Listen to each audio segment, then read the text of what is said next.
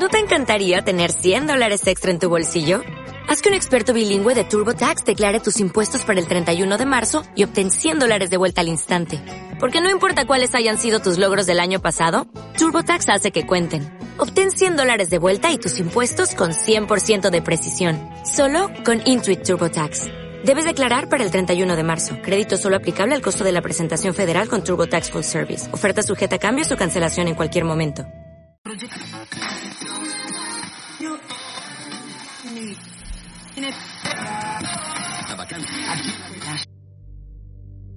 Entre columnas.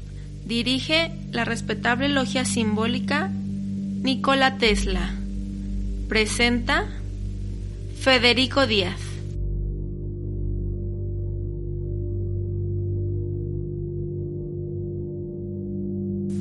El onceavo trabajo de Heracles.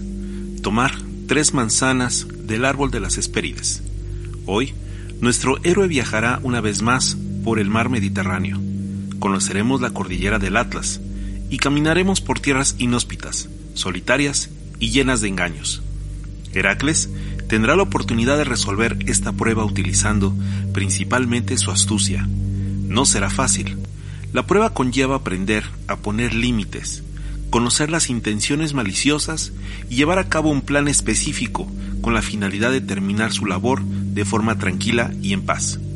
Nuestro equipo de base, los maestros Nora y Aldo, aportarán con sus investigaciones y datos precisos que ayudarán a conocer un poco más sobre este onceavo trabajo. De la mano del maestro Carlos Franco, buscaremos descodificar una vez más los misterios y enseñanzas que encierra este viaje al continente africano. Sin más preámbulos, solo queda mencionar, estamos entre columnas, lugar donde converge la ciencia y la virtud. Arrancamos. El bibliotecario. Libros y aromas de conocimiento. Muchas son las leyendas y mitos de la antigüedad que se relacionan entre sí y a su vez con las Islas Canarias. Esto en diferentes culturas. Entre todas ellas merece especial mención las correspondientes al calificativo de islas afortunadas o islas de los bienaventurados, lugar donde según la mitología griega las almas virtuosas gozaban de un reposo perfecto tras la muerte. Esto en semejanza al paraíso dicho en distintas religiones. En la mitología griega, las Hespérides eran las ninfas que cuidaban un maravilloso jardín en un lejano rincón del occidente, que la tradición mayoritaria situaba cerca de la cordillera del Atlas, en el norte de África o al borde del océano que circundaba el mundo. A este lugar se le atribuía una ubicación muy concreta, de difícil acceso para las épocas pasadas, el Océano Atlántico más allá de los confines occidentales de Libia, nombre que la civilización griega daba al continente africano. Según el poeta, este Siroco y el geógrafo Estrabón, ambos griegos, las Hesperides estaban en Tartesos, un lugar situado en el sur de la península ibérica. Apolonio de Rodas, por su parte, situaba al lugar cerca del lago Tritón. Este jardín era un huerto mágico, propiedad de la diosa Hera, donde un único árbol, o bien toda una arboleda, según distintas versiones, daban manzanas doradas que proporcionaban la inmortalidad a quienes las comían. Los manzanos fueron plantados de las ramas con fruta que Gea había dado a Hera como regalo de su boda. Normalmente las Hespérides eran tres en número, como otras triadas grifas. A veces eran retratados como hijas vespertinas de Nix, la noche, tan solas como Erebo, la oscuridad. Según otras fuentes eran hijas de Atlas o de Zeus, y bien Hesperis o Temis, o de Forcis y Zeus, como lo refería, una versión más cercana a las conocidas decían que eran hijas de Atlas y Hesperis.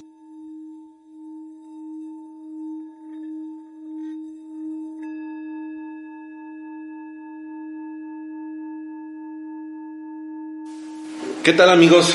Muy buenas tardes, buenos días, buenas noches, según el lugar donde se encuentren.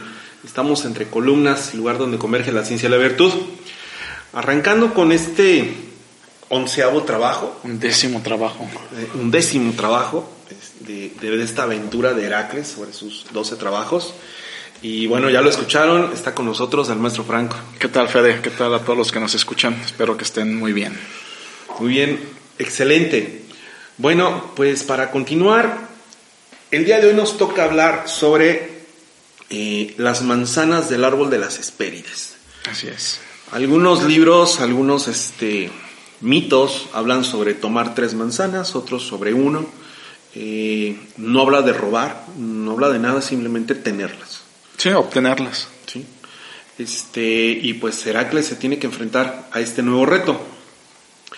Van a pasar cosas muy interesantes. Este, vamos a procurar ser muy precisos, porque mientras más nos acercamos al final, pues cada vez es más rica la información. Se van concluyendo, yo creo, más cosas a partir de la experiencia de las temáticas pasadas y pues se va agregando, ¿no? Se va complementando, pues se va teniendo un, un acervo simbólico cada vez más amplio sobre el cual estar trabajando. Claro. Entonces, en este mito, Hércules se tiene que buscar las manzanas. Sucede que se va en búsqueda de las mismas y se encuentra, en, bueno, anduvo buscando por todos los lugares, preguntando, pues nadie le daba un, un lugar exacto donde podrían encontrarse estas manzanas. Sí, esa parte es importante porque pues lo mandan a este lugar pero sin ninguna referencia, nadie sabía dónde estaba y parte del trabajo es comunicar con la gente para encontrar, ¿no? Porque pues parte de Géminis también es, además del pensar, pues son las comunicaciones, es el habla, la, pues todo lo que es el diálogo y la expresión, sobre todo verbal. Muy bien. Entonces, este, pues empieza a viajar por todos lados, pues, por todos los lugares conocidos y se encuentra en un río eh, a unos seres mitológicos que se llaman las Neyares. Las Neyares, eh, para darnos una idea, es algo similar a las ninfas o las seres que habitan el agua. El agua. El agua. Eh, cuando estamos hablando de mar abierto sería el similar a hablar de las sirenas. ¿Sí? ya nada más ya de entrada, por, si ustedes han escuchado los, los grabaciones anteriores, pues sabemos que el agua tiene un significado. Sí, sobre todo muy emocional, sentimental, pasional. Sí. Entonces sería eh, básicamente el diálogo con nuestras pasiones, ¿no? Podemos decirlo así, el diálogo con todo aquello que nos mueve también sentimentalmente, emocionalmente. Y ellas son las que revelan el lugar desconocido. en cierta forma, le dan un norte. Sí. Y es como interesante porque pues también el agua y todo este significante pues propia de cuando es profundo, cuando es caudaloso, cuando es este lejano, sí. habla mucho del inconsciente. Claro. Es un símbolo de pues, todo lo caótico que existe en el inconsciente. Claro. Entonces, bueno, pues haciendo también referencia a esto, si estamos hablando que son los seres, pues deciden darle información a, Heracles sobre dónde, hacia dónde dirigirse, pero también sabemos que hay un peligro, porque hacer todas estas pasiones, pues también son traicioneras. Sí, también hay parte de mentiras, engaños, Así es. o en nuestra estructura autoconvencimiento, ¿no? A veces eh, cuando uno hace los trabajos internos, parece que uno va bien, hace sus procesos, sus meditaciones, y ya llega el momento en que no, ya todo está arreglado. Sí. Automáticamente uno se autoconvence. Sí. es parte de ese engaño de las pasiones, ¿no? De estos seres o estas entidades traicioneras que son las ninfas. Sí, bueno, tomando esa línea, pues también podrían ser las sirenas. le cantaban a los... Los confundían. Los confundía. A través del canto los enamoraban, se acercaban bellas, hermosas, desnudas, pero no veían, no veían la otra mitad. La intención. La otra mitad oculta debajo, debajo del agua. Del agua era otra. oculta y, en realidad revelaba y que se la intención. la sangre. ¿sí? Y otra vez caemos, ¿no? De los misterios de la sangre. Sí. Algún día voy a convencer a mi maestro que me hable de ella. Algún día. Entonces, eh, pues toma su reserva Hércules. Dice, ¿sabes qué? Este, ok, voy a hacerte caso pero no me voy a meter al agua. Y, ahí seguimos hablando, precisamente lo que estás mencionando. bordea el inconsciente, podemos decirlo, ¿no? No se sumerge en ese caos o en esa pasión, sino que sí utiliza esa energía, porque también es, es importante mencionar que todas estas energías pasionales y emocionales, nosotros como seres vivos las utilizamos, las debemos de usar. Es lo que nos puede llegar a inspirar, como serían las musas, por esos atributos de belleza, esos atributos femeninos, son energías al final de cuentas que se deben de utilizar. Y esa es la parte importante. Eh, lo hablamos en algún trabajo, ¿no? Similar al, al martillo en nuestra institución. Tiene esta forma de, pues del mazo, de tener una parte para picar pero lo que hace es que esta fuerza está subyugada por la inteligencia. Es decir, uno sabe cuán fuerte, en qué zona de la beta debe golpear la piedra para desbastarla y no para destruirla. Sí. Entonces, no tener ese cuidado de subyugar pues, toda esta potencia, vamos a decirlo así, por la inteligencia es donde comienza la destrucción. Sí. Entonces, este Hércules empieza a bordear haciendo gala de este signo que es yo pienso, entonces empieza cerebral. Sí.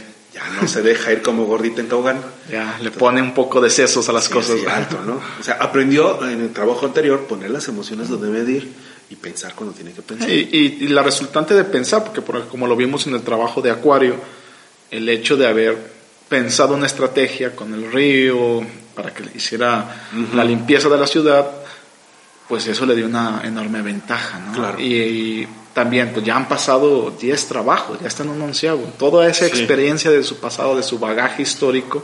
Tiene que mostrarse. Tiene que mostrarse. Sí, si no es como si no hubiera pasado nada. Exacto. Y, luego, ¿por qué nos regresan, verdad, grados? eh, todo tiene que ostentarse. Esa palabra me agrada. Bueno, entonces, este, empieza a caminar y le dicen las Neyares, ¿sabes qué? Tienes que ir a donde está encadenado Prometeo. ¿Por qué? Porque quien cuida las, las, el jardín este, de las Hespérides, las Hespérides, bueno, pues son las hijas de, de Atlas. De Atlas, un, titán. Entonces, Prometeo es un titán. Él debe de saber dónde está. Así que busca Prometeo. Y Prometeo este, lo encuentras en, en esta línea. Y él, y él va a buscar Prometeo. Prometeo, según los escritos, dicen que estaba en alguna región de, es, a ver si pronuncio bien, es Sitia, es Sitia, ¿sí? Que no es otro lugar más que una, eh, las regiones de Kazajistán, otra vez estamos en esa zona, este, al sur de Rusia, por ese lugar. Grandes desiertos. Así es. Entonces va a, en busca de Prometeo. Eh, Prometeo aquí juega un papel, este, digo, no es el, no es el trascendental, porque al final de cuentas sería las Hespérides como tal. No, es tan protagonista como sí, pero pasa una situación que cuando ve a Prometeo, lo ve, que está, algunos escritos dicen que es un águila, otro que es un cuervo, otro que es un, este, buitre. un buitre, que le está comiendo el hígado. Sí, entonces, durante el día le comía el hígado, en la noche se le regeneraba y al día siguiente le seguía comiendo el hígado. Prometeo está castigado, está amarrado, este, crucificado se puede decir. Sujeto de las extremidades. Sí, como en forma de cruz ahí. o de X. O de X, exacto, un X. Más bien como una X. Sí, entonces, eh, ¿por qué está castigado Prometeo? Prometeo es castigado por Zeus debido a que entregó el fuego a los hombres, siendo el fuego pues una herramienta tan trascendente en la historia de la humanidad. Eh, hay un texto muy interesante que habla sobre cómo el proceso de cocción de los alimentos hizo que el hombre evolucionara porque pudo digerir nuevas sustancias, o sea, cambió mucho la historia. Eh, Su dentadura cambió. Del hombre debido a la habilidad de cocinar, ¿no? Claro. Pero para no desviarnos, eh, Prometeo entregó el fuego a los hombres y por ese motivo Zeus lo castiga. Zeus se los había retirado. Este, prometió ver el sufrimiento en el cual caen los hombres. Podríamos hablar de que cayeron en la oscuridad. Sí. Están en un estado de oscurantismo. Y Prometeo, al sentir piedad, va y entrega el fuego. Se los regresa. Se los regresa. Que en cierto simbolismo pues implica el conocimiento, ¿no? Podríamos hablar de que podría ser como un origen de la conciencia.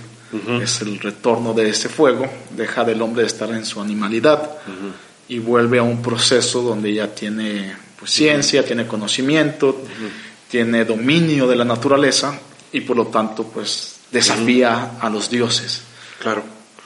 Entonces, este, según relata la historia, Prometeo fue encargado junto con su hermano Epimeteo, cuando estaban, una vez que ganan esta batalla, la titanomaquia, una vez que ganan la batalla, les encargan a ellos este, que eran, eran los titanes que estaban a favor de los dioses. Los olímpicos. Los olímpicos, ¿no?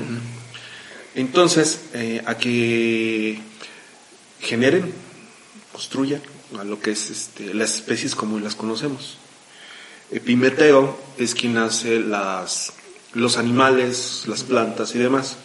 Eh, las hace de barro y les soplaba. Y cuando les soplaba adquirían vida. Sí, es un argumento similar al que existe en el Génesis de la Biblia judeocristiana, donde los Elohim, que son muchos, construyen el, mundo, ¿no? Empezando por el, el, Edén, ¿no? El jardín. El jardín. Hay cierta relación simbólica. Vamos para allá. Y en este caso Prometeo también tendría una asociación simil a Lucifer, porque revela cosas, ¿no? Sí.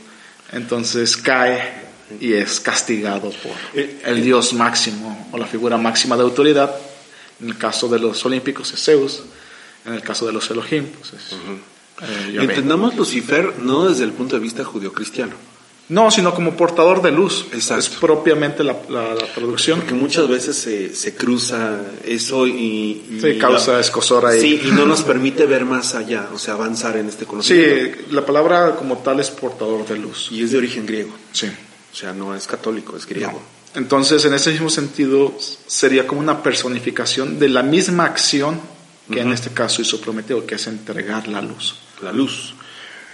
Entonces, este, Prometeo entrega esa luz y precisamente eso es lo que hace a los hombres distintos, porque no nada más los hace caminar erguidos, les da, este, dices que tienen que tener algo más que un animal, entonces deben de aprender a conocer, a, construir, a construir, sí, a evolucionar en sus ideas. Y eso es lo que precisamente hace el fuego, que es tomado de, de una chispa que sale de la carroza de que transporta el sol.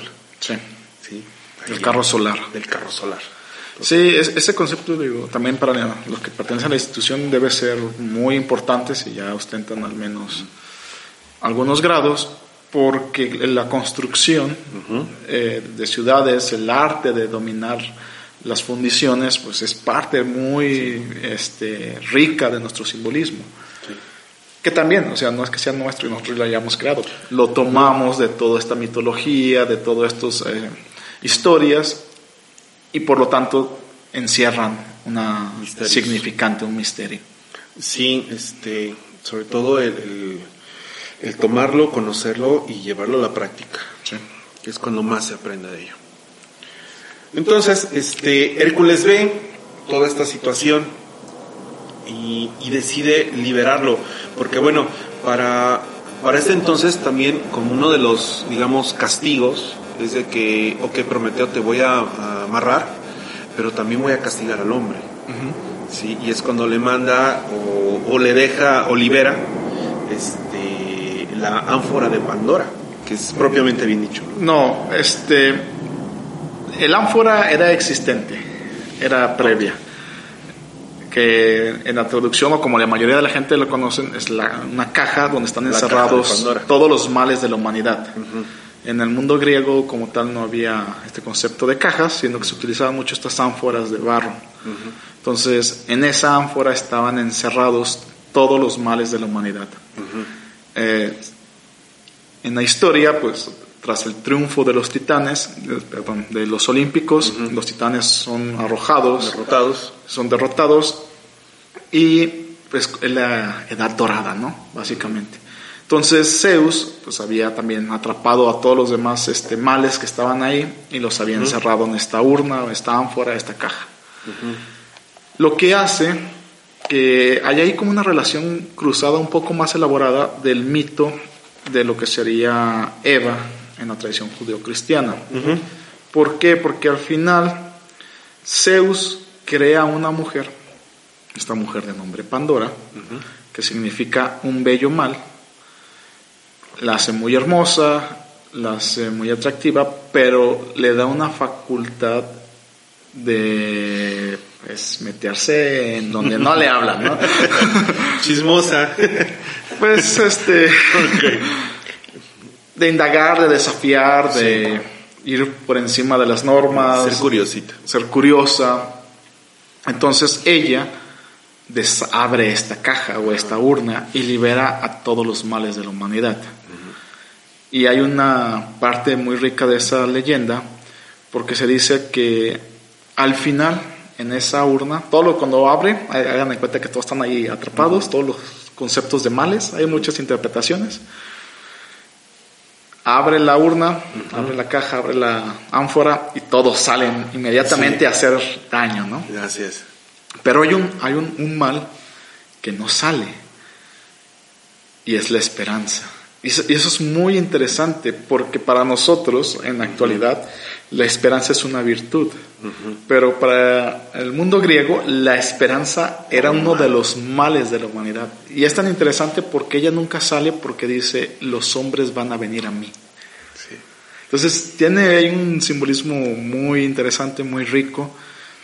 Y básicamente este cambio de, pues, de ser un mal a convertirse en una virtud se da con la ideología católica, cristiana. Así es. O sea, toda esta nueva reforma de la nueva iglesia que toma poder en, en, Occidente, en Europa, ahora le da un atributo de virtud, de hecho es una virtud teologal, que son las propias de Dios, como es la fe, la caridad y la esperanza. Entonces es, es, algo muy interesante cómo cambió de, de, ser un mal a, a, volverse una virtud. Yo la sigo considerando como un mal. pero, pero ¿por qué la fe, por qué la esperanza es un mal? El, digo, a ver si no me salgo de la hora del diálogo. Para mí, la esperanza desgraciadamente lleva al hombre en muchas de las ocasiones a la pereza. Y a esperar. Ya a esperar. Esperanza, y hay un autor. Me acordé de Nietzsche. Decía que la esperanza es el peor de los males. Sí, pues es sí, porque nada más posterga el sufrimiento del hombre. Los griegos pensaban de esa forma. Por eso es, el peor, es el que se quedó ahí en el fondo de lo más profundo de esa caja. Ahí está y sigue esperando a que los hombres vengan, porque no necesita. Además, simbólicamente para poder llegar a él tienes que adentrarte en la oscuridad de la, de la, a meterte a la casa de los males. Sí, es muy interesante todo el, bagaje simbólico. Pero en una de las simbologías que más me gustan, eh, este autor habla haciendo la alusión de por qué la esperanza no es una virtud. Dice, la esperanza es como el polluelo que en la mañana al salir su madre a buscar el alimento, espera y pía con el pico vuelto al cielo, esperando que la madre llega, llegue y lo nutra. Pero ¿qué pasa cuando por algún azar de las circunstancias o del destino la madre no llega, ¿no? Un cazador la atrapa, lo que sea. El polluelo literalmente se muere esperando y piando mientras mira al cielo. Entonces, esa, esa, explicación simbólica es, para mí es muy profunda, porque los hombres, bajo ciertos conceptos, llega un momento en que nos morimos, voy a decirlo así, piando, piando. mirando al cielo. Mirando al cielo, esperando que llegue, algo, nunca va a llegar. Algo. Entonces... Eso suena un grado muy específico de la masonería. Es un conocimiento, digo, esto está en una novela, lo que les estoy narrando es una novela comercial, pero para mí el, autor era hermano. Es, es muy trascendente. Yo una vez, fue más trascendente después porque una vez sacando a uno de mis perros anteriores que tenía a pasear, me encontré un polluelo muerto en el piso, se cayó del nido, Este, la madre no lo recogió, no lo alimentó y el polluelo estaba tieso en el césped con el hocico hacia arriba abierto. Con el pico abierto. Muerto. Entonces, para mí ese, ese, momento así es como muy vivo porque dije, espero, en cierto concepto complicado, porque es que así lo, planteamos los hombres, porque lo, lo, proyecta uno. Creo que la forma más correcta, aunque también es un diálogo muy profundo, es anhelo. Pero el anhelo tiene otra significante porque debe de existir una vivencia previa para anhelar. Sí, no puedes anhelar lo que no conoces. Entonces, es como complicado, ¿no? Pero la idea es que uno no llegue a estar en esa circunstancia. O sea, trabajar activamente. Y esa es la solución, simplemente trabajar activamente, no esperar. Ser lo más consciente posible. Para que la circunstancia y la situación donde uno deposita todo en, esa espera, porque la esperanza está depositada, por eso es teologar, porque está depositada en Dios, no es del hombre. La tienes que depositar en Dios. Ojalá y mi trabajo este, fructifique es más propio, pensaría yo, porque me estoy dando el atributo a mí, mi trabajo. Pero... Sin embargo, el, ojalá, ahí te coloca en... Pues es que el ojalá es Dios quiera. Literalmente es una palabra árabe, el ojalá, es Dios quiera. Bienvenidos a las clases teologales. sí, es, es, interesante, pero digo, el punto medular que, aunque nos hayamos desviado un poco, es que para el mundo griego la esperanza no era algo virtuoso. No, era algo, algo perturbador, algo malo. Pero mira, no nos estamos desviando mucho, te voy a decir por qué. Porque al final del día, Heracles libera a Prometeo. O sea, lo libera porque considera que lo que le hizo al hombre este, fue bueno. O sea, y de alguna manera sigue con esa postura retadora, ¿no? Sí, y el hombre ya es castigado porque fue castigado por Pandora. Así por la acción de Pandora. Y, también yo considero, corrígeme, pero estos trabajos que está realizando de alguna manera también están liberando al hombre de, todas estas especies y todos estos males que, que, anegaban este mundo. Sí, de hecho, o sea, como lo dices, liberan al hombre, pero cuando lo decimos, o más bien, cuando se dice así, yo invitaría a todos los que nos escuchan y pues, lo hago así con mi propia persona, es, es mi trabajo. O sea, no es, son los hombres allá lejos. Sí. No, es el trabajo del hombre, es mi trabajo, porque yo soy un hombre, yo soy un ser humano y es parte de la prueba material donde pues tengo que pagar. Correcto.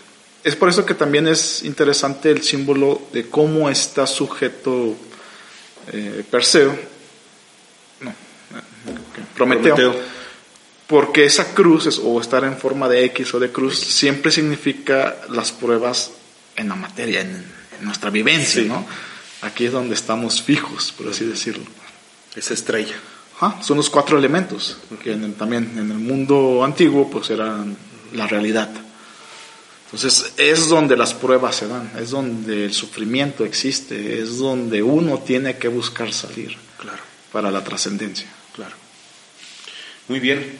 Y ahora ya el que quiere investigar más, pues se meta por qué el hígado, ¿verdad? Sí. También tiene su razón de ser.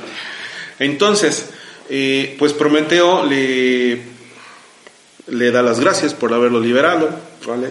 Buena onda, carnal. Le, y le dice, mira, tú vas a encontrar, para llegar al jardín, tienes que encontrar a Atlas. Atlas es otro titán, pero Atlas fue este, combatió en, las, en estas guerras, en la titanomaquia, contra los olímpicos, y perdieron. Entonces él fue castigado. A él lo vas a encontrar, este, ¿te acuerdas dónde andabas allá por, por, por Marruecos, por allá? No, pues que sí. Ah, bueno, pues por allá dale.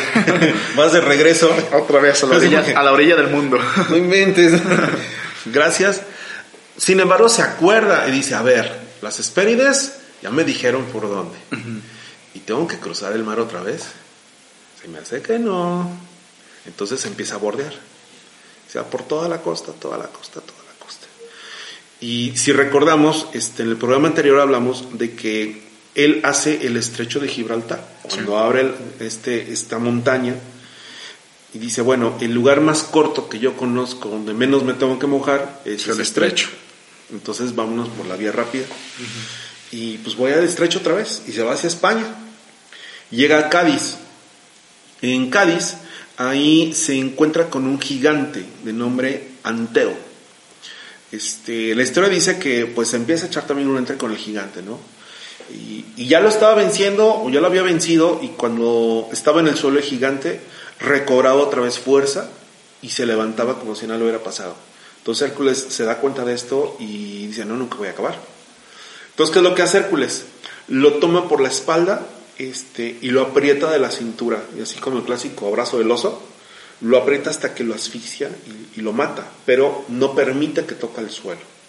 Este, al final del día, ahí eh, él construye un, un, faro. Un, faro, un faro, este, que precisamente lleva, es el nombre de Cádiz, ahí está si alguno de ustedes tiene la oportunidad de ir a España y, va a Cádiz, puede, puede preguntar por el faro y allí, ahí está un monumento donde la historia dice que fue construido por, por Heracles. Eh, aquí me llama la atención dos cosas. Una, eh, el gigante tomaba fuerza cuando tocaba el suelo, o sea que en el aire eh, perdía fuerza.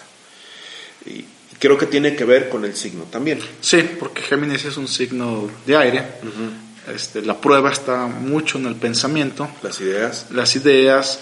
Y yo podría como hacer un desarrollo en, esa simbólica, este anteo, podría ser, y, y, porque toma fuerza al estar en contacto con la Tierra, la prueba material.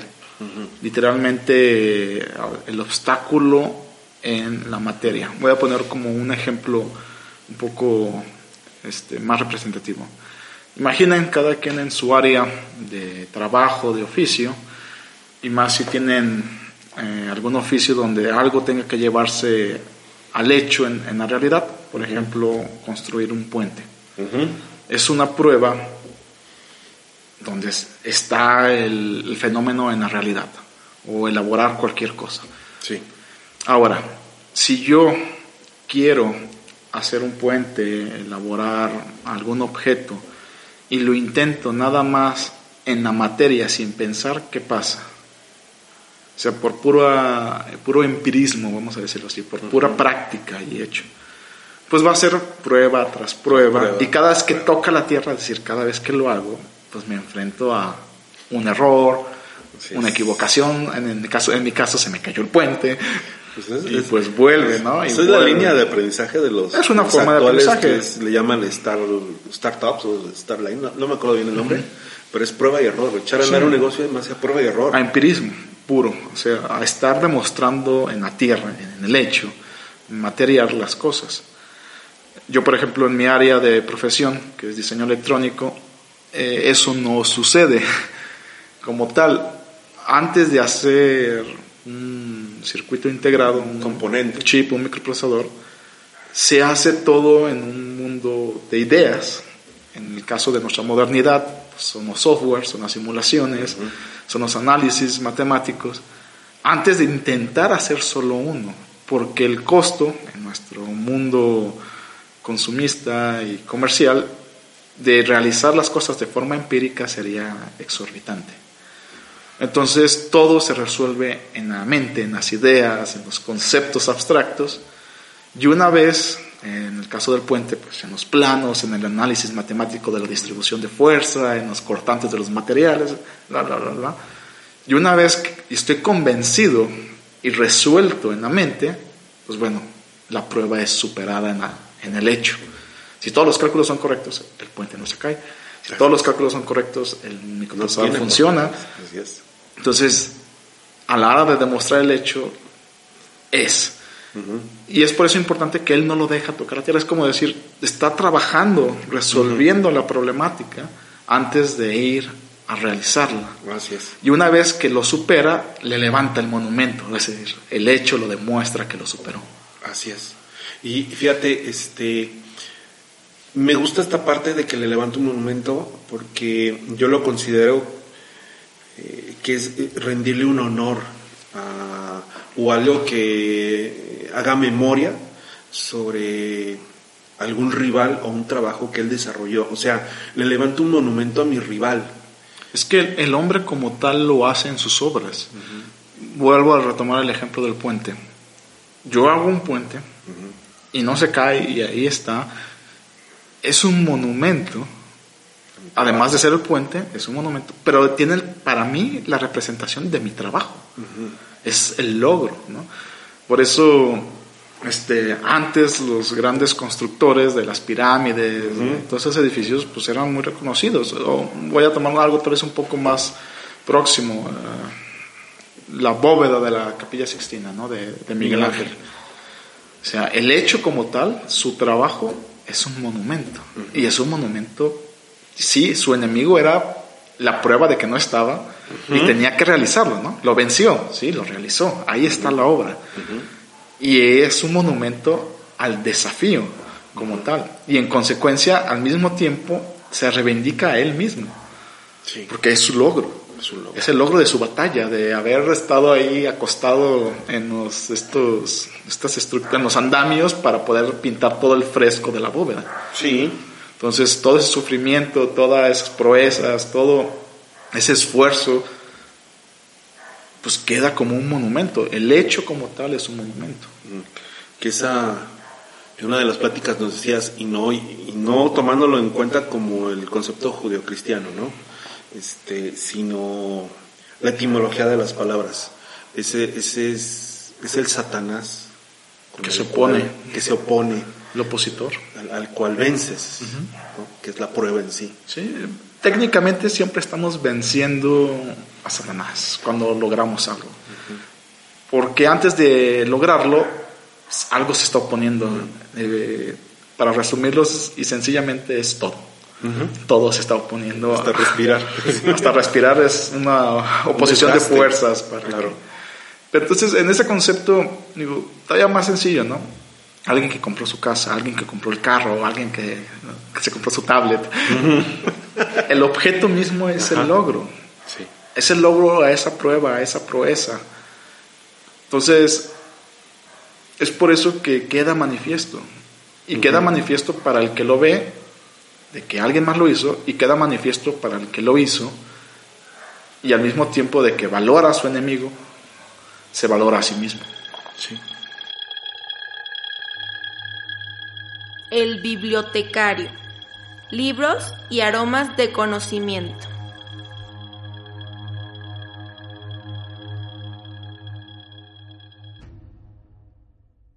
Esitia.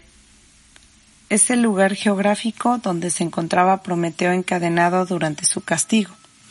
En la antigüedad clásica, Esitia era la región euroasiática habitada por los pueblos escitas, desde el siglo VIII a.C. hasta el segundo después de Cristo. Su extensión varió a lo largo del tiempo, pero en general comprendía las llanuras de la estepa póntica, desde el Danubio hasta las costas septentrionales del Mar Negro. Las regiones conocidas como Esitia en los autores clásicos incluyen la estepa póntica, Kazajistán, sur de Rusia y Ucrania, habitadas por escitas desde al menos el siglo VIII a.C., la región al norte del Cáucaso, incluida Azerbaiyán, la posterior Sarmacia, Ucrania, Bielorrusia y Polonia, hasta el mar Báltico, conocido como Océano Sarmático. La zona del sur de Ucrania y el Bajo Danubio, también llamada Esitia Menor. Otro de los lugares importantes dentro de este trabajo es la Torre de Hércules. Esta es una torre y faro situado sobre una colina en la península de la ciudad de Coruña, en Galicia, España. Su altura total es de 55 metros y data del siglo I. Tiene el privilegio de ser el único faro romano y el más antiguo en funcionamiento del mundo. Es el tercer faro en altura de España por detrás del faro de Chipiona y del faro de Maspalomas. El 27 de junio del 2009 fue declarado Patrimonio de la Humanidad por la UNESCO. Hasta el siglo XX recibía el nombre de faro de Brigantia, o en latín, Farum Brigantium. La torre era, antes de comenzar la reforma, un cuerpo prismático con base cuadrada. En el exterior presentaba un muro de piedra con dos puertas, en la parte baja y ventanas asimétricas que la recorrían hasta el piso superior. una mordiente helicoidal que llegaba hasta lo alto. En su interior conservaba la vieja estructura romana, pero con escaleras de madera que pertenecían a la restauración del edificio, armonizándola en su decoración con marcos superiores de puertas y ventanas. El Parque Escultórico de la Torre de Hércules es un museo al aire libre, que en su recorrido se pueden contemplar más de 15 obras de importantes artistas del siglo XX, como Francisco Leiro o Manolo Paz, en un gran espacio natural. En lo que respecta a las esculturas, las hay de tres temáticas. Estas son bien diferenciadas, ya sea mitológicas, históricas y náuticas o marítimas. La primera de las esculturas que se ve al acercarse dentro de su zona central, antes de empezar a recorrer los senderos, será Caronte, de Ramón Conde, en relación al barquero de la laguna Estigia, que Hércules tuvo que atravesar en uno de sus legendarios trabajos. La rosa de los vientos, que se encuentra a un costado de la torre, señala los puntos cardinales. Una rosa de los vientos o rosa náutica es un círculo que tiene marcados alrededor los rumbos en que se divide la circunferencia del horizonte. Se trata en este caso de un mosaico circular de 25 metros de diámetro sobre el que se puede transitar. Para su elaboración se utilizaron granito, pizarra y vitroico.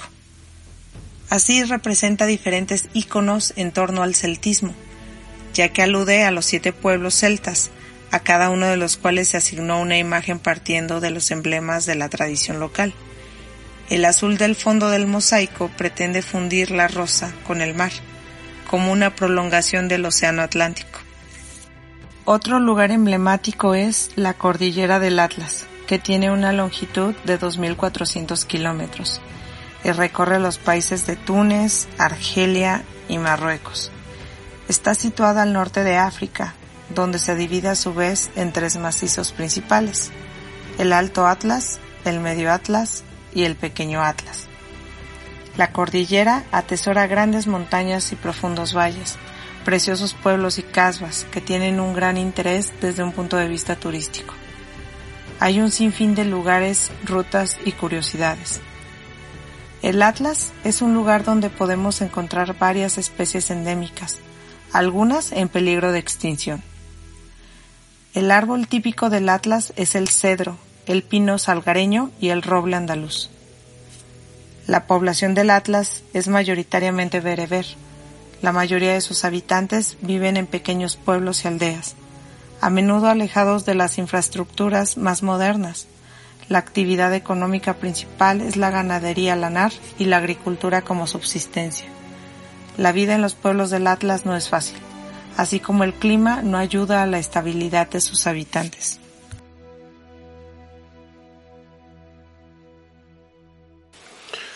Pues bien, entonces, este, pues Hércules, después de que vence y levanta este faro, cruza el estrecho y llega eh, eh, por donde está Marruecos, empieza a caminar. la zona es Marruecos, este, la India, toda esa parte, ¿no? empieza a caminar y en ese lugar, bueno, hoy es conocido, hay, un, hay una cordillera de, montañas que se llama precisamente la cordillera de, Atlas.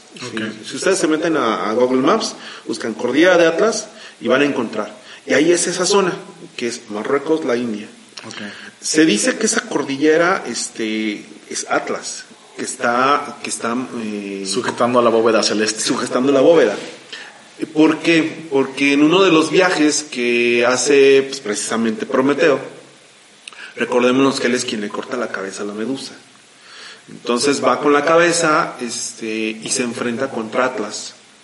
Eh, esa ya es historia que en otro momento la platiquemos, pero se enfrenta con Atlas. Entonces Prometeo le, le enseña la cabeza de la medusa y se convierte en piedra. Y es cuando se hace esa cordillera.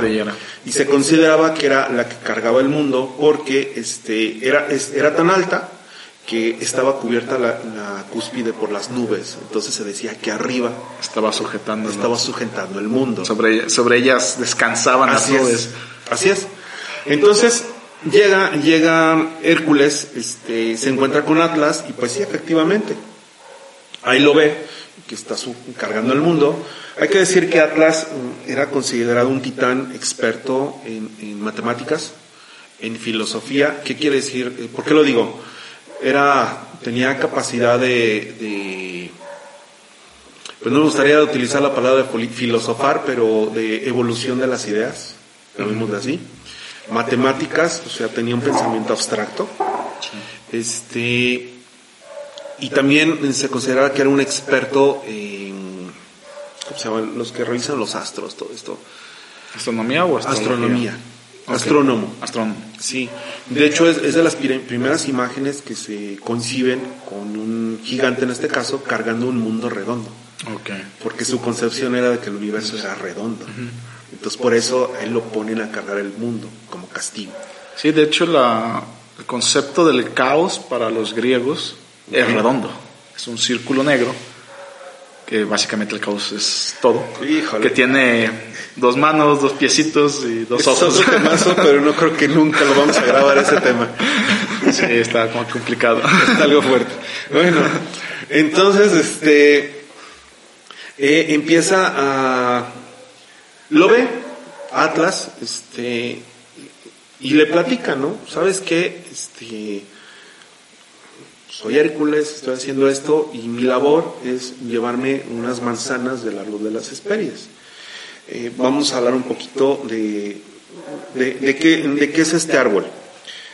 Es un árbol que fue regalado por Gea, la diosa de la tierra, a la diosa Hera, eh, por su boda con Zeus.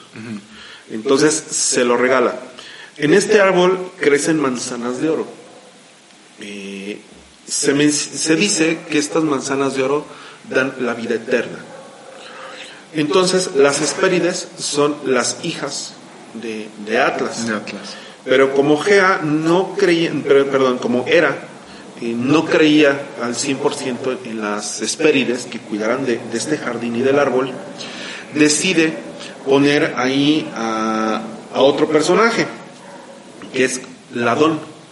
Ladón es un dragón de 100 cabezas, que dice que cada una de las cabezas habla un idioma.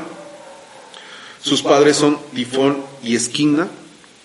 Y bueno, y con eso ya nos damos cuenta que sus hermanos son Cerbero, Otrato, la Quimera, la Esfinge, la Hidra de Berna, el León de Nemea, el Dragón de Coliquia y, y Cedra este, etcétera, ¿no? O sea, una, bella familia. Bella y hermosa familia. De quimeras. Qué bonita familia, diría Pompín Iglesias. Bueno, este, pues, hay familias. Sí. Aquí hay familias. Entonces, pone ahí al Adón a que cuide junto con las Hespérides, ¿no? Este, esto, esto me lleva un poquito, eh, y bueno, y, hace similitud con la, con la concepción judio-cristiana, judio-cristiana, ¿no? De este, de este jardín eh, donde vivía Danieva. ¿Qué nos podrías compartir?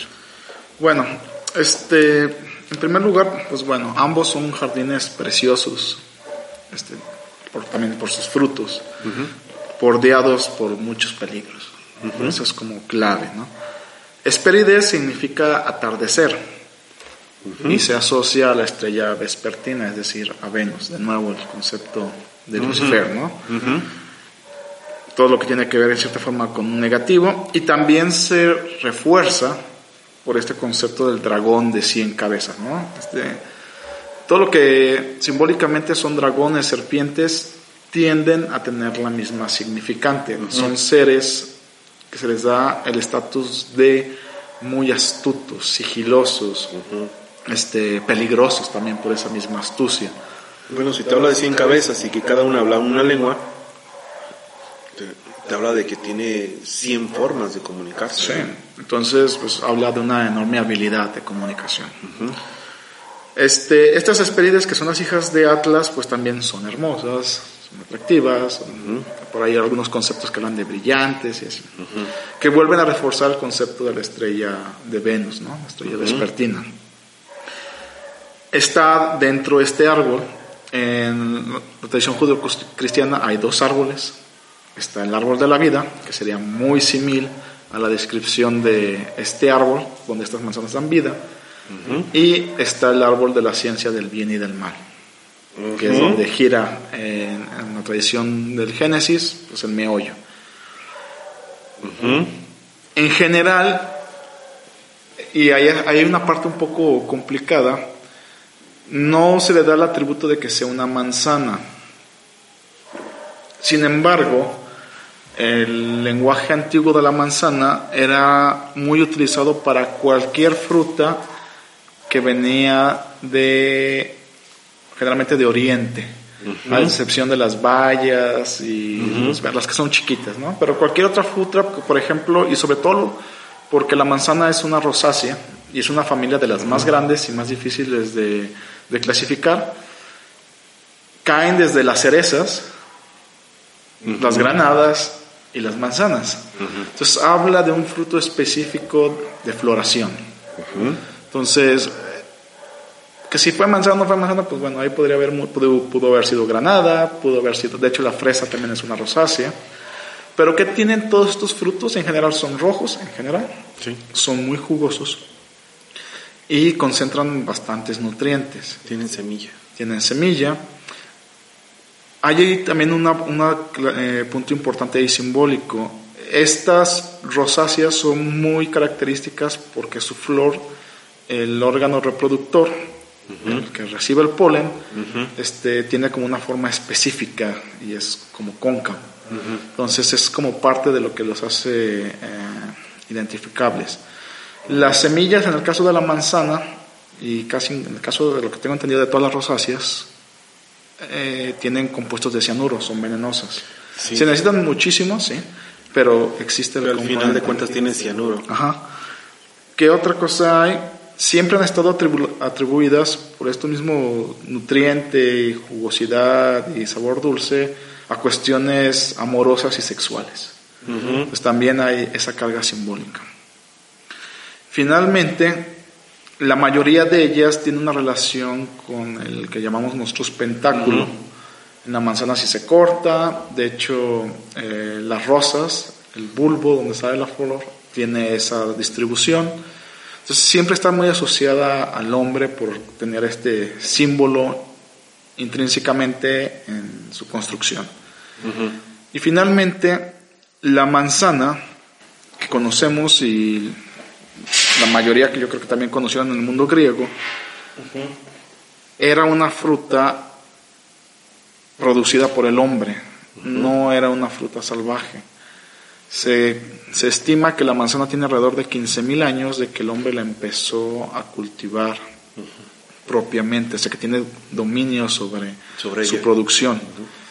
Y eso también agrega una carga significante muy amplia porque requiere un procedimiento para lograr un fruto de ciertas características. Entonces, siempre que en el pasado se requería un conocimiento, este producto o los hombres que trabajaban esto tenían un alto estatus.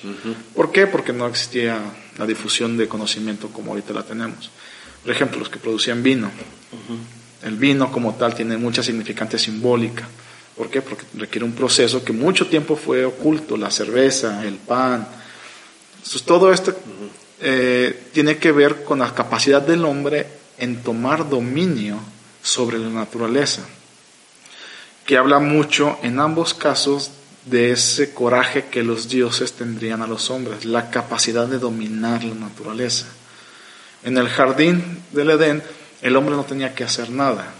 Cuando es expulsado, pues tiene que cultivar, tiene que demostrar que tiene la capacidad que en cierta forma Dios no le permitió ejercer en, el, paraíso y que en consecuencia lo equipara porque a este mundo lo perfecciona su proceder.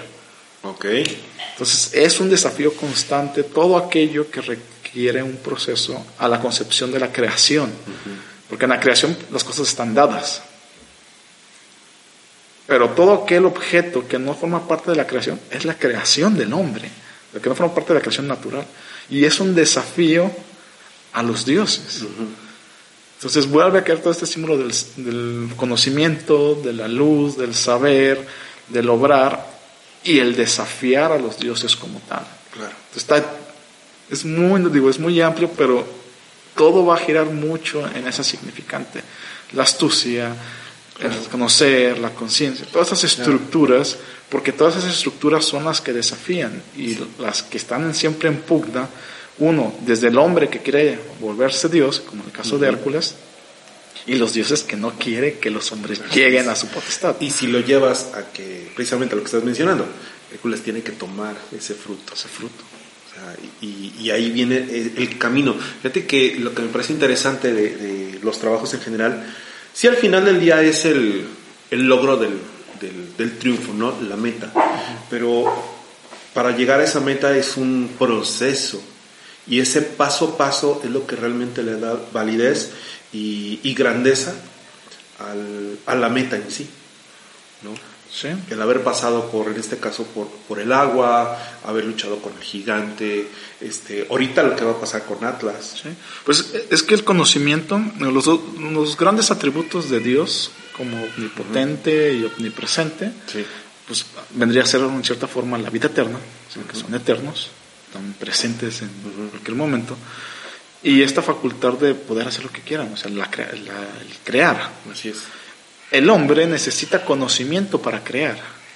El hombre no llegó con el conocimiento, ha tenido que evolucionar y crearlo. Y cada vez que desarrolla conocimiento, en realidad pareciera que está compitiendo con la capacidad creadora, porque si no lo hiciéramos, lo que nos queda es esperar que el creador nos dé la solución. Sí. Pero como desde la peste negra el hombre se dio cuenta de ello y salió del oscurantismo, ya no espera. Busca en consecuencia. Es como ahorita nuestra circunstancia pandemia, ¿no? En general se dice que las vacunas tardaban, no sé, siete, cinco años. Por los procesos de evaluación, testeo, bla, bla, bla, bla, bla. Y deja eso, llegar a una vacuna pasaban muchos años. No es cuestión de inversión, de que fuera viable, lo que sea. Ahora, en nuestras circunstancias, pues en menos, bueno, alrededor de un año, aproximadamente. sin entrar en los detalles de que sí es, pero se logró, ¿no? Ahí está. Ahora, si el hombre hubiera puesto su fe en que iba a llegar la solución por otro lado, pues, pues seguiríamos ahí sufriendo. Quizás regresaríamos a otros mil años de claro. oscurantismo hasta que nos demos cuenta que en realidad no. O empezaríamos a pilar muertos como en la, en la peste negra, ¿no? En una isla. O sea, ya cuando llegó la muerte entre, no se sabe, no hay estadísticas, pero dicen que entre el 30 y el 60% de la población total de Europa falleció. Y fue cuando al ver el hombre que los reyes, los monarcas, que eran puestos por Dios, cuando los sacerdotes, obispos y papas morían por la enfermedad mandada por Dios, se cuestionaron y empezaron a dudar y llegó pues al desarrollo de toda nuestra ciencia moderna. Claro. Entonces, híjole, este programa se nos fue largo, pero está bueno.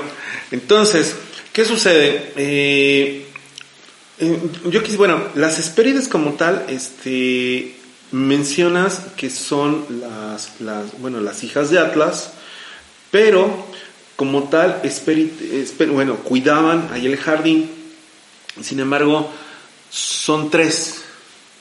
Este, Hespérides, ¿qué facultades tenían? ¿O de qué pudiéramos estar hablando de ellas? A lo que recuerdo, una significaba brillante. Eh, son atributos femeninos, son atributos ah, inspiradores en general. De ahí en más, lo que tienen en contraparte es que pues no se creían en ellas como guardianas. Tal vez sí como fascinadoras, tal vez sí como este pues ese sentido de que podían disuadir. Les llamaban las ninfas del ocaso. Sí. Podían disuadir. Sería como su gran ventaja. Los grandes ah, atributos que tiene el jardín para que no sea robado, uno era el que nadie sabía dónde estaba. Entonces esa es una de las primeras pruebas que tiene que superar. La siguiente en realidad es este dragón de 100 cabezas. Es como una prueba que en algunos mitos eh, Hércules sí lo mata. Y de ahí se forma la constelación del dragón. Y que de su sangre salía, crecían un árbol con, con espinas. Pues como es una rosácea. Sí. Vuelve a dar como ese atributo de las rosas. El, En otras variantes no lo mata, sino que al convencer a Atlas, que es donde vamos, este, este pues pasa, entra y sale, ¿no? Así es. Pero pareciese que el más grande atributo en realidad era encontrarlo.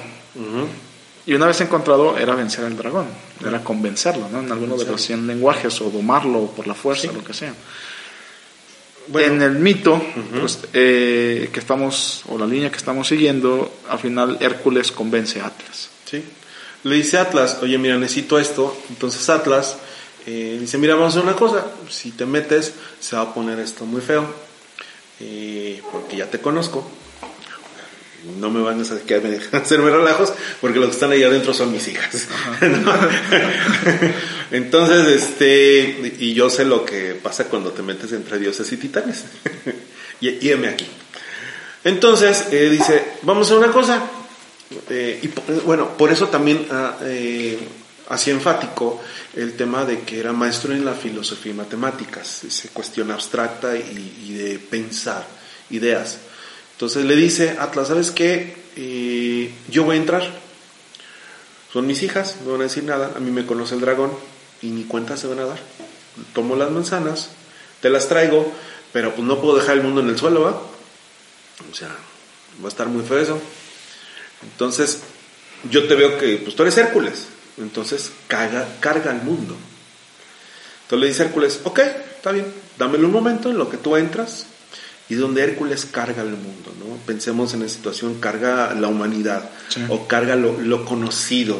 El peso de... Sí, y, llevémoslo esto desde el punto de vista abstracto, ¿no? Es eh, cuando tú te haces cargo de, de, ti mismo, de tu humanidad. Sí, toda tu responsabilidad. De tu ser, ¿no? Lo tomas como tal y lo carga. Dicho y hecho, se mete este Atlas, toma las manzanas, y sale de, del jardín y le dice, bueno, pues aquí están tus manzanas, las pone ahí en el suelo, ¿no? pero ¿sabes qué? Pues yo cumplí, aquí están tus manzanas y como que ya me dolió de este lado de la, de la espalda, este, y se me dice que te vas a quedar, Hércules. Ahí te dejo el changarro. Ahí te dejo el changarro, ya me cansé, ¿no? Hércules, en lugar de enojarse o cualquier cosa, dice, eh, piensa, y otra vez aquí vemos el, atributo del signo, yo pienso, este, está bien, no me voy a pelear contigo, pero sabes una cosa, como que esta parte de la montaña que estoy cargando me lastima un poco y está muy frío el agua, ¿no? Este, me hace falta mi capa, entonces eh, déjame y me pongo mi, capa del león de Nemea, ¿sí? mi yelmo, Así voy a estar más cómodo, sobre todo si hace frío. Este, y sostén un poquito el mundo, ¿no? En lo que yo me pongo mi capa y con todo gusto me lo vuelvo, a cargar. Órale. Entonces le pasa el mundo a Atlas. Atlas otra vez se carga el mundo y le dice Hércules, pues ¿qué crees? Gracias. Gracias. me quisiste engañar. Sí, y eso no se vale. Entonces te pago con la misma moneda. Y agarra las, las manzanas y se las lleva. Y se va. ¿no? O sea, en ese diálogo de, dialéctico, llamémosle, en ese juego de ideas, este, Hércules sabe, sale una vez más vencedor. Sí, y aquí es la facultad propia del signo, ¿no? el pensar y el hablar. Sí. La palabra convencer, y que lo hace en dos ocasiones, no solo lo hace en Lo convence en dos ocasiones. Una para que él entre y saque las manzanas, y otra después de que se la quiere aplicar, se la quiere aplicar él se la vuelve a, se la a engañar Sí, ahora mira, tú sabes, es Géminis, como tal, el signo significa yo pienso. Sí. ¿No? Y alquímicamente es separación por fijación. Modificación. por modificación. Modificación por fijación. Modificación por fijación. A ver, explícame esto. Bueno, modificar es cambiar uh, alguna de las estructuras, sobre todo físicas, de la materia, ¿no? Puede ser la forma, puede ser el tamaño, uh, también el, todo aquello que cambie alguno de los atributos propios de la materia es una modificación. La fijación era una capacidad de volver sólido y que fuera este no perturbado por el fuego. Okay. Entonces, podemos hablar que le da como un cierto temple. lo cambia, lo modifica su estructura, su arreglo. Otro, por ejemplo, podría ser la, eh, la cristalinización, como el carbono. Tenemos sus alótropos, como por ejemplo es el, grafito, es carbono y otro es el diamante. Sin embargo, pues el diamante tiene mayor robustez al fuego que algunos de los otros alótropos del carbono. Entonces es la capacidad de llevarlo en su estructura física a otra propiedad, manteniendo que es el mismo elemento. Eso hacen las ideas. Las ideas en realidad modifican la materia. Nosotros tenemos el aluminio y mediante un proceso de modificación tenemos la lata de aluminio. Claro. Pero se necesitaron bastantes ideas, bastantes para procederes poder trabajar para poder llevar el mineral burdo como tal a la lata con su función de destaparse y todo e ello. Inclusive, o sea, siendo el aluminio un metal que se podría considerar de los no tan fuertes, o, es muy fuerte. Este, bueno, me, me, refiero que, por ejemplo, si yo hago una lata de acero, eh, aunque esté igual de delgada, la dureza, difícilmente voy a poder doblarla, cosa que con una lata, este, con una mano la puedes doblar. Sí. Eh, eso es a lo que me refería. Eh, yo tengo entendido que, por ejemplo, los autos de carreras, este, la estructura no es de acero, es de aluminio. Es de aluminio. Los aviones es aluminio. Es, muy ligero. Es muy ligero y tiene una tensión o soporte la tensión muy amplia. Y esto es la estructura de las ideas. Sí. O sea, es eh, el cómo acomodo las cosas, en este caso voy a decirlo, el cómo acomodo las cosas desde el punto de vista atómico molecular, para que tenga una capacidad más robusta, ¿no? Sí. Eso sería fijarlo. Sigue siendo el mismo material, pero el cómo lo arreglé, el cómo lo estructuré, le da más atributos. Entonces, este, pues ya Hércules toma las manzanas, se va bien contento. Atlas se queda otra vez cargando en el mundo. Las Hespérides ni cuenta se dieron, el dragón menos. Se regresa con Euristeo. Y ya ves que no lo dejan pasar, le dice, mira, aquí están las manzanas. Euristeo nada se asoma por su balcón y dice, ¿y ahora qué hago?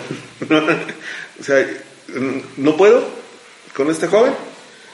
Entonces le dice, este, ¿qué hago con ellas? Aquí te las dejo. No, o sea, haz lo que quieras. Entonces Hércules se las regresa nuevamente a Gea, porque reconoce que son de, Gea al final del día. Este, y Gea las coloca una vez más en el árbol de las Hesperias para que sigan estando ahí en ese lugar.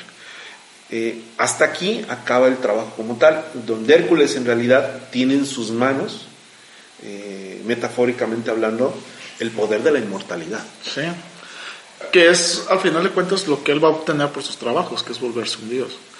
También hay algunas variantes en esa significante que no solo o caería más simil a lo que es el Génesis, que es el conocimiento. O sea, esas manzanas también representarían, eh, porque vienen del árbol de la sabiduría del bien y del mal, entonces representarían la suma total del conocimiento de los dioses. Es interesante porque, bueno, en general Hércules en este trabajo en sí no utiliza la fuerza bruta, sino que utiliza más astucia, más pensamiento, la palabra, fue en medio como convenció a Atlas para que fuera por las manzanas. Y esto simbólicamente podríamos representarlo como esa facultad que tiene o esa experiencia que tiene la persona madura sobre el ímpetu de la juventud.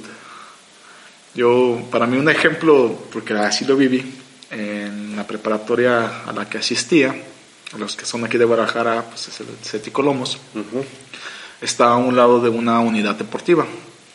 Entonces, de repente ahí que por alguna circunstancia no había clases, nos íbamos a la unidad deportiva y pues siempre en la mañana había este, señores mayores, en ese tiempo yo tendría unos que serán 17 años, 16 años, señores de 50, 60 años jugando frontón, sí. allá en unas canchas grandes de frontón, ¿no? Entonces nosotros también íbamos de repente a jugar frontón, ahí pues a correr y a sudar con toda la energía de esa edad. Y de repente llegaba algún señor y nos decía, ah, jóvenes, ¿puedo jugar con ustedes?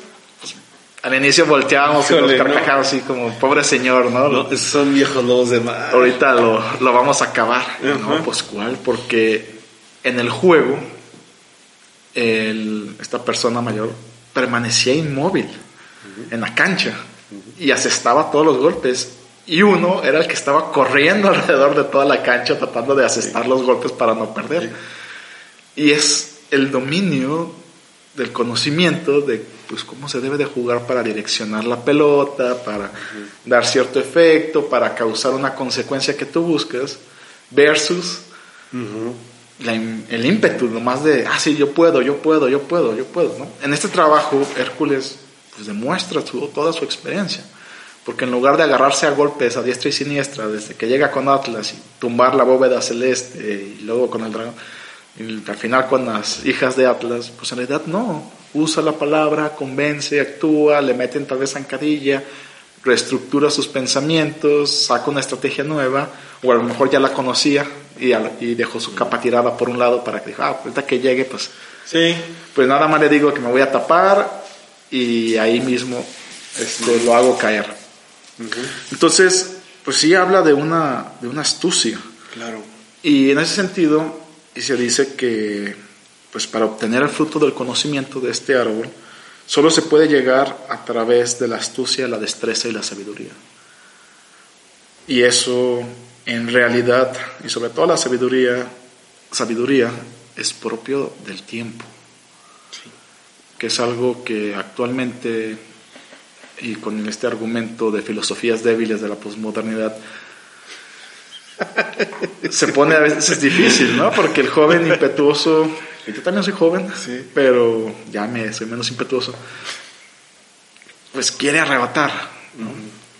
Y dando significado y otro ejemplo bastante rico a este argumento de la manzana, es como cuando Newton hace todos sus descubrimientos, que le caen, está la, la leyenda que le cae la manzana y describe las leyes de la gravitación. Al final Newton hizo una obra notable desde el punto de vista físico.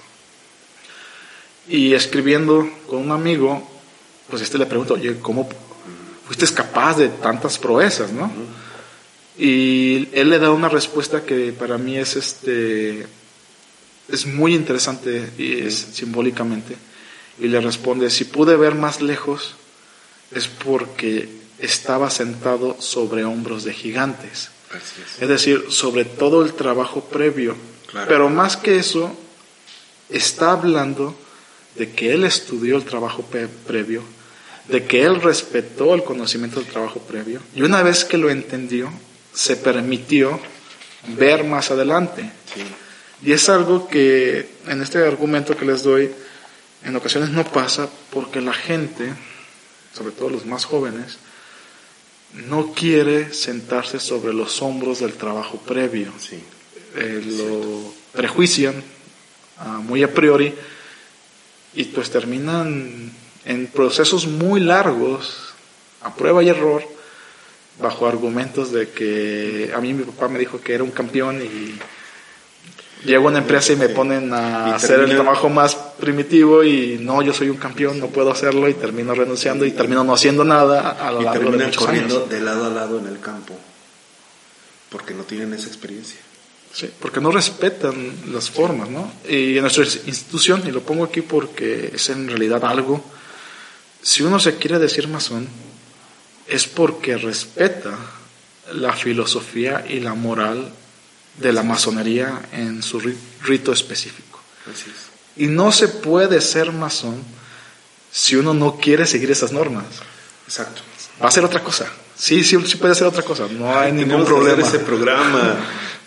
Pero es que es, tan rico porque este trabajo en realidad representa eso. O sea, Hércules no pudo haber llegado a esa, esa resolución si no hubiera respetado todo el proceso del trabajo previo que lleva acumulado. Fíjate que em, en esa misma línea y tocando algunos puntos de lo que tú estás mencionando, este, una de mis conclusiones del programa, que ya estamos prácticamente cerrando, es, y lo diría con estas palabras, los seres resentidos son fácilmente manipulables. ¿Por qué? Caso de Atlas. Exacto. O sea, estaba, estaba cargando el mundo, pero estaba resentido y seguía peleado con esa idea. No sabemos si esto ya es meternos al mundo más profundo de la fantasía. Este, si él quizás hubiera aceptado eso, tal vez le hubieran retirado el castigo. O permitido que alguien más se lo retirara, como el caso de Prometeo. Exacto. ¿Por qué? Porque no, no se habla de que Prometeo lo volvieron a encadenar. No. Cumplió, pasó por ese lapso, justo o injusto, pero pasó por lo que tenía que pasar y continuó su trayecto. Atlas no. Entonces, en su afán de querer, de sentirse, en, este, de estar resentido, quiso engañar a alguien más. Y ese alguien más terminó siendo más fregón, o sea, más inteligente. Y al final del día, terminó convirtiéndose en una montaña como muestra para todos de que no puedes. Sí, porque posteriormente llega Perseo y lo Así es. petrifica. Así es. Entonces, por el mismo desafío. Que... Sí, y todo tiene que ver con el resentimiento. Sí. Por eso digo, las personas resentidas o los seres resentidos es muy fácil manipularlos. Sí, como tal. Sí.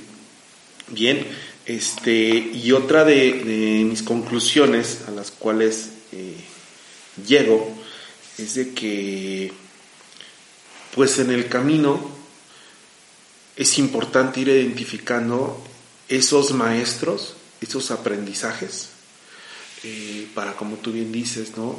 Eh, subirte en esos hombros, eh, conocerlos, porque el maestro al final del día te, eleva, te enaltece y, el, y, no puedes este, fallar a ello, ¿sí? porque si no, pues tendrías que empezar de cero. O sea, tendrías que empezar de cero y a veces el maestro te enseña, eh, fíjate, fíjate lo que voy a decir, el maestro a veces te enseña a pesar de ti. Es que eso es, ese es el atributo de la maestría, ¿no? Sí. Porque conoce sobre lo que está trabajando y no es por la persona, es por el trabajo, es. por la dirección del trabajo. Y eso siempre va a ir por encima de nosotros, porque es un ideal y el ideal está por encima de nosotros. Claro. Híjole, qué, qué buen tema. Pero bueno, maestro, sus conclusiones.